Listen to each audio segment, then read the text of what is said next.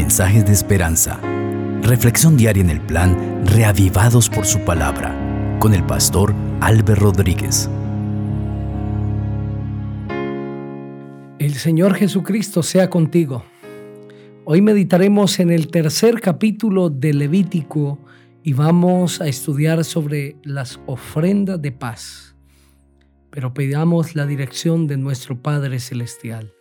Querido Dios, que tu palabra sea clara en nuestra mente, que podamos entender el mensaje bajo la dirección del Espíritu Santo. Que cada persona que está escuchando reciba tu santa bendición donde quiera esté. Te lo pido en el nombre del Señor Jesucristo. Amén. Así dice este tercer capítulo. Si su ofrenda es un sacrificio de paz, y lo que ha de ofrecer es de ganado vacuno. Ofrecerá delante de Jehová un macho y una hembra sin defecto. Pondrá su mano sobre la cabeza de su ofrenda, la degollará a la puerta del tabernáculo de reunión, y después los hijos de Aarón, los sacerdotes, rociarán su sangre en el altar por todos sus lados. Luego ofrecerá del sacrificio de paz como ofrenda quemada a Jehová la grasa que cubre los intestinos y toda la que está sobre las entrañas, y los dos riñones y la grasa que está sobre ellos y sobre los hijares. Con los riñones quitarás la grasa de los intestinos que están sobre el hígado. Los hijos de Aarón harán arder todo esto en el altar sobre el holocausto que estará sobre la leña que habrá encima del fuego. Es una ofrenda de olor grato para Jehová. Pero si su ofrenda para el sacrificio de paz a Jehová es de ovejas, ofrecerá un macho y una hembra sin defecto. Si presenta un cordero como su ofrenda, lo presentará delante de Jehová. Pondrá la mano sobre la cabeza de su ofrenda y después la degollará delante del tabernáculo de reunión. Luego los hijos de Aarón rociarán su sangre en el altar por todos sus lados del sacrificio de paz presentará como ofrenda quemada a Jehová la grasa, la cola entera, que cortará desde la raíz del espinazo la grasa que cubre todos sus intestinos y toda la que está sobre las entrañas. Asimismo, los dos riñones y la grasa que está sobre ellos y sobre los hijares.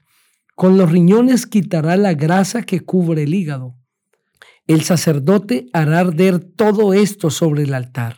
Es manjar de ofrenda quemada para Jehová. Si es una cabra su ofrenda, la presentará delante de Jehová. Pondrá la mano sobre su cabeza y la degollará delante del tabernáculo de reunión. Los hijos de Aarón rociarán su sangre en el altar por todos sus lados. Después presentará de ella como su ofrenda quemada a Jehová la grasa que cubre sus intestinos y toda la que está sobre las entrañas, los dos riñones, la grasa que está sobre ellos y sobre los hijares. Con los riñones quitarás la grasa que cubre el hígado. Luego el sacerdote hará arder todo esto sobre el altar. Es manjar de ofrenda de olor grato que se quema a Jehová. Toda la grasa es de Jehová Estatuto perpetuo será para vuestros descendientes, donde quiera que habitéis, ninguna grasa ni ninguna sangre comeréis. Estas son las ofrendas de paz que el Señor indicó al pueblo de Israel que podían presentar. Ofrendas de ganado vacuno, ofrenda de ovejas y ofrenda de cabras. Pero es interesante que en las tres ofrendas el Señor pide que la sangre sea rociada sobre el altar. Esto es para hallar remisión de pecados, limpieza, pero también que la grasa no fuese comida por el oferente, ni su familia, ni los sacerdotes, sino que debía ser quemada delante de Jehová. Esto nos permite entender que Dios sabía todo el daño que produciría la grasa en el organismo. El Dios del cielo estaba dando indicaciones también para cuidar de la salud de sus hijos. Y hoy entendemos cuánto daño causa la grasa en las arterias y en todo el organismo. Cuánto daño produce el exceso de colesterol en el cuerpo de alguien que consume alimentos como estos. Dios que es sabio, supo dar indicaciones para cuidar la salud de sus hijos. En ese capítulo se presenta el sacrificio de paz, ya fuere de animal vacuno, de ovejas o de cabras. Ese sacrificio se hacía con el objetivo de celebrar la paz, la reconciliación entre Dios y el pueblo, quien estaba presentando la ofrenda, pero también la paz que se vivía en medio del pueblo. No era en ocasión de buscar la paz que se celebraba esta ofrenda, sino era en el momento que ya se había logrado la paz se hacía una fiesta de regocijo para celebrar. La paz con Dios se había logrado justamente antes, pues esta ofrenda generalmente estaba precedida por una ofrenda por el pecado y por un holocausto. La sangre había sido asperjada, se había hecho la expiación, se había otorgado el perdón y se había recibido la seguridad de la justificación a través de la gracia divina. Para celebrar esto, el que había ofrecido el sacrificio invitaba a sus parientes, a sus siervos y a los levitas a comer con él.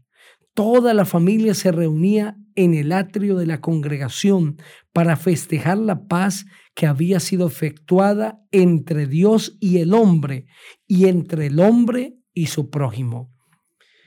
La Biblia en el libro de Efesios, el capítulo 2, el versículo 14, dice que Cristo es nuestra paz. Así dice la palabra del Señor. Él es nuestra paz, que de ambos pueblos hizo uno, derribando la pared intermedia de separación. Cristo Jesús es el Cordero que trajo paz para toda la humanidad. Esto era lo que se celebraba allí en el santuario. El haberse efectuado la paz entre Dios y su pueblo, entre Dios y quien está presentando la ofrenda, pero también el haber hecho la paz con el prójimo. Es lo que Cristo vino a hacer en nuestro favor. Vino a traer paz para todos sus hijos. Aquel que crea en Cristo Jesús tiene paz para con Dios. Romanos el capítulo 5, el versículo 1 lo expresa así. Justificados pues por la fe, tenemos paz para con Dios por medio de nuestro Señor Jesucristo. A través del perdón que Cristo nos ofrece, también nos ofrece la paz con Dios. Esta es la paz que se celebraba a través de los sacrificios de paz. Así como en tiempos de antaño se invitaba a Israel a festejar el hecho de que estaba en paz con Dios y el hombre, y que sus pecados habían sido perdonados, que habían sido restituidos a favor del cielo, hoy nosotros debemos vivir cada día en gozo y alegría porque Cristo Jesús nos ha reconciliado con Dios y ya no hay condenación para nosotros, según lo describe Romanos el capítulo 8, el versículo 1. Nadie puede tener mayor paz y mayor gozo en el corazón que el saber que Cristo Jesús le ha perdonado, que está en paz con el cielo y que ha sido justificado delante de Dios. Es por eso que esta ofrenda de paz celebrada por el pueblo de Israel se ha de seguir celebrando hoy en medio de los hijos de Dios, ya no con sacrificio de animales, sino en una experiencia viva, reconociendo a Cristo Jesús, el Cordero que trajo la paz para el mundo. A través de una expresión de gratitud a Dios, de una reconciliación diaria con Él, es que nosotros hoy celebramos la paz delante de Dios.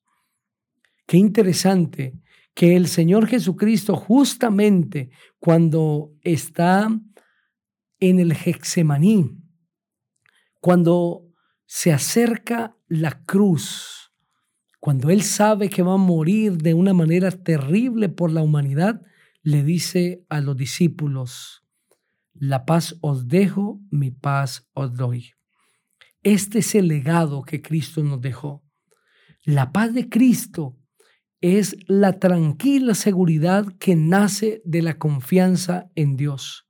Pero Cristo está pronunciando estas palabras a la sombra de el mismo Hexemaní, sabiendo que delante suyo está la cruz, la muerte y el dolor, que experimentaría la traición, su corazón está lleno de paz y de amor para todos sus seguidores, aunque sabía que pronto le irían a dejar.